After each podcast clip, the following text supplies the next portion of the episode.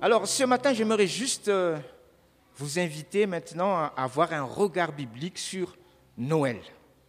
Parce que la Bible est le fondement sûr de notre foi et une source d'inspiration certaine.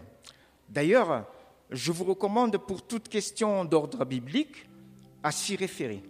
Avoir des Bibles à noter, par exemple, ou avec parallèle, ou encore avoir un dictionnaire biblique qui possède des définitions plus fidèles que les dictionnaires euh, classiques pour toute question d'ordre biblique. En voilà déjà donc des, quelques idées de, cadeaux de Noël, n'est-ce pas, pour euh, notamment les responsables, hein, pour qu'ils puissent trouver leur chemin. Voilà. Alors, que nous révèle la Bible à propos de Noël?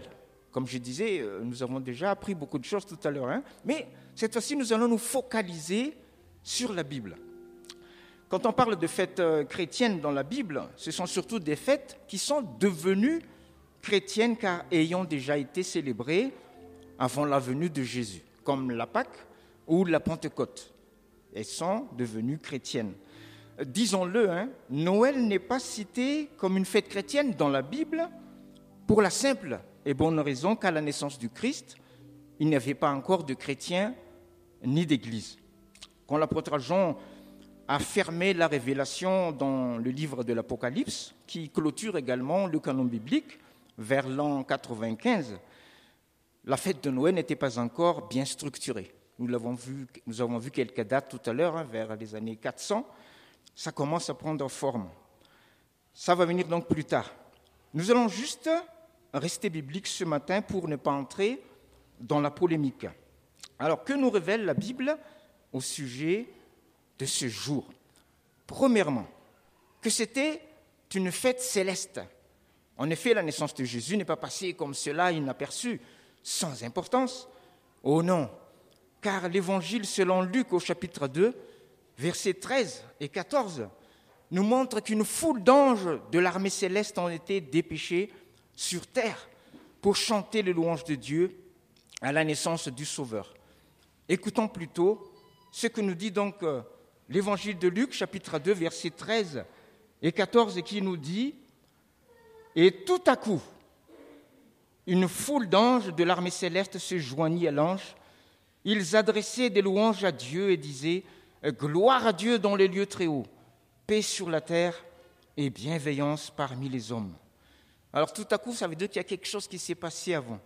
Mais ici, c'est pour nous montrer que le ciel était aussi en fête. Et il y avait une foule d'anges qui étaient là, mais ils étaient juste les représentants. Mais dans le ciel, il y avait une grande joie, parce que ce jour, si annoncé par les prophètes il y a tant d'années, est enfin arrivé. Une fête céleste. Et deuxièmement, que c'était une fête cosmique. En effet, à la naissance de Jésus, comme à sa mort du reste, quelque chose s'est passé dans tout l'univers. Nous l'avons vu tout à l'heure. L'univers était en harmonie pour annoncer sa venue. Car une étoile à nul autre appareil a brillé à sa naissance, aux yeux des humains évidemment. L'évangile de Matthieu au chapitre 2 nous révèle, comme cela nous a été euh, cité tout à l'heure, que des mages venus d'Orient, des spécialistes des astres donc, avaient suivi son étoile et savaient qu'un grand roi allait naître. Une fête à l'échelle cosmique. C'est là une signature divine. Il n'y a que Dieu qui peut signer quelque chose dans tout l'univers. Et puis, troisièmement, que c'était une fête pleine de miséricorde et de joie. Contrairement au retour glorieux du Seigneur, parce qu'il va revenir, nous disent les Écritures, qui se passera en mode public et où personne n'y échappera, même ceux qui l'ont percé, eh bien sa naissance n'a été partagée qu'en MP, c'est-à-dire un messenger privé. Car euh, il n'a été connu que de quelques personnes parmi les plus humbles, à savoir quelques bergers qui gardaient la nuit leurs troupeaux et qui, et qui ont vu donc la gloire du Seigneur resplendir sur eux, toujours, nous allons voir ce qui s'est passé avant cette, euh, ces chants célestes des anges dans Luc chapitre 2, versets 8 et 11, qui nous dit, Il y avait dans la même région des bergers qui passaient la nuit dans les champs pour y garder leurs troupeaux. Ils ne s'y attendaient pas du tout. un ange du Seigneur leur apparut, et la gloire du Seigneur resplendit autour d'eux. Ils furent saisis d'une grande frayeur, mais l'ange leur dit, N'ayez pas peur, car je vous annonce une bonne nouvelle qui sera une source de grande joie pour tout le peuple. Quelle est cette bonne nouvelle? Aujourd'hui, dans la ville de David, il vous est né un sauveur qui est le Messie, le Seigneur. Voyez Joie sur la terre, mais joie dans le ciel. Une grande fête donc. C'est la volonté de Dieu d'ailleurs de vouloir partager sa gloire avec les plus petits de ses serviteurs, pour la plus grande frustration de Satan, qui euh, aurait même voulu écarter les hommes complètement. Alors je vous pose la question, ne devons-nous pas nous réjouir, nous l'Église du Seigneur, avec ses anges, avec l'univers et avec les humbles pour glorifier Dieu, pour ce don ineffable de son Fils? Oui, n'est-ce pas? Cela va sans dire. Alors évidemment, il y a aussi la question du 25 décembre. Ah, alors c'est très simple. Toujours pour ne pas entrer dans la polémique, je vous demande simplement ceci. Si vous ou moi, nous sommes nés un 25 décembre, euh, avons-nous le droit de fêter notre anniversaire?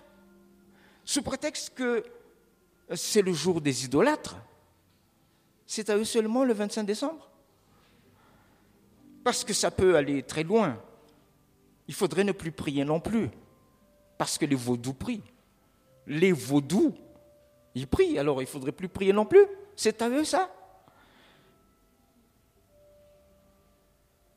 Ça peut même aller plus loin. Bientôt, on ne pourra plus bouger parce que les fantômes bougent. Je sais pas? C'est à eux ça. Il y en a comme ça, par exemple, hein, qui se privent des dons de l'esprit sous prétexte que certains mouvements, certaines églises les pratiquent. C'est à eux seulement ça. Et on doit se priver parce que certains les pratiquent. Alors, en ce moment, à cause des, des mesures sanitaires, Bon, pour se dire bonjour maintenant, il y en a qui se donnent le poing, il y en a qui se donnent le coude. Bon, excusez-moi, moi je préfère garder les distances, ça loin de loin comme ça. Il y en a qui me connaissent. Mais, sauf que le dimanche, euh, j'ai mon sac, donc je ne peux pas faire comme ça. Je suis obligé de tenir mon sac et je fais comme ça. Donc. Et une charmante personne m'a dit Ah, ça c'est le point des, des, kung-fu. Ah, je dis Ah bon? Bon, alors pour ne pas faire le point de kung-fu, j'ai tenu mon sac avec mon pouce et j'ai fait comme ça. Après, elle me dit, ah, ça, c'est le doigt de, c'est le pouce des Illuminati. Bon, écoute, hein, j'ai dit, c'est mon pouce, c'est mon point. S'ils le veulent, il n'y a qu'à venir le chercher. Voilà. Alors, comme ça, il y en a aussi qui me disent, il ne faut pas porter du bleu parce qu'on va penser que tu fais partie d'un tel. Et pas de l'orange non plus parce que c'est pareil, et tu feras partie de l'autre. Alors je dis, bah, écoutez, hein, c'est Dieu qui a créé les oranges, je veux dire les couleurs, les, oranges aussi d'ailleurs. J'estime que j'ai le droit d'acheter des oranges quand je veux où je veux, sans qu'on me dise Ah, monsieur, maintenant, pour acheter des oranges, il faut un badge parce que c'est copyright. Euh, ah. Non. Soyons libres, chers amis, parce que euh, le Seigneur nous a appelés donc à cette liberté. Alors, si vous êtes né un 25 décembre, ou le jour supposé d'Halloween, comme on a dit, c'est à eux ça? Fêtez votre anniversaire. Alors, bien sûr, pas à la manière du monde. Tout est là. Pas à la manière du monde pour marquer la différence dans cette liberté glorieuse des enfants de Dieu. Alors, ainsi nous fêtons Noël, comme nous l'avons vu tout à l'heure, magnifique, pour marquer la différence un 25 décembre ou un autre jour comme aujourd'hui, ou même si vous voulez euh, le jour supposé de sa vraie naissance, pourquoi pas. Mais en tout cas, merci à tous ceux qui ont préparé quelque chose afin que nos cœurs puissent vibrer ensemble pour célébrer la naissance de Jésus. Je vous invite à présent à faire silence. Le monde dit faites du bruit pour faire la fête.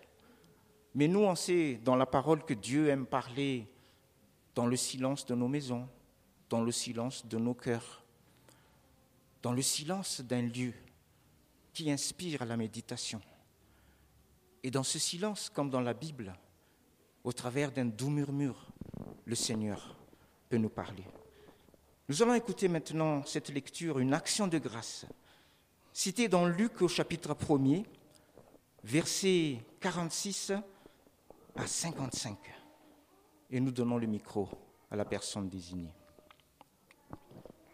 Et Marie dit, Mon âme exalte le Seigneur, mon esprit se réjouit en Dieu mon Sauveur, parce qu'il a jeté les yeux sur la bassesse de sa servante. Car voici, désormais, toutes les générations me diront bienheureuse. Parce que le Tout-Puissant a fait pour moi de grandes choses, son nom est saint, et sa miséricorde s'étend d'âge en âge sur ceux qui le craignent. Il a déployé la force de son bras, il a dispersé ceux qui avaient dans le cœur des pensées orgueilleuses. Il a renversé les puissants de leur trône, et il a élevé les humbles. Il a rassasié de bien les affamés, et il a renvoyé les riches avides. Il a secouru Israël, son serviteur, et il s'est souvenu de sa miséricorde, comme il l'a fait dit à nos pères, envers Abraham et sa postérité pour toujours. Amen. Merci.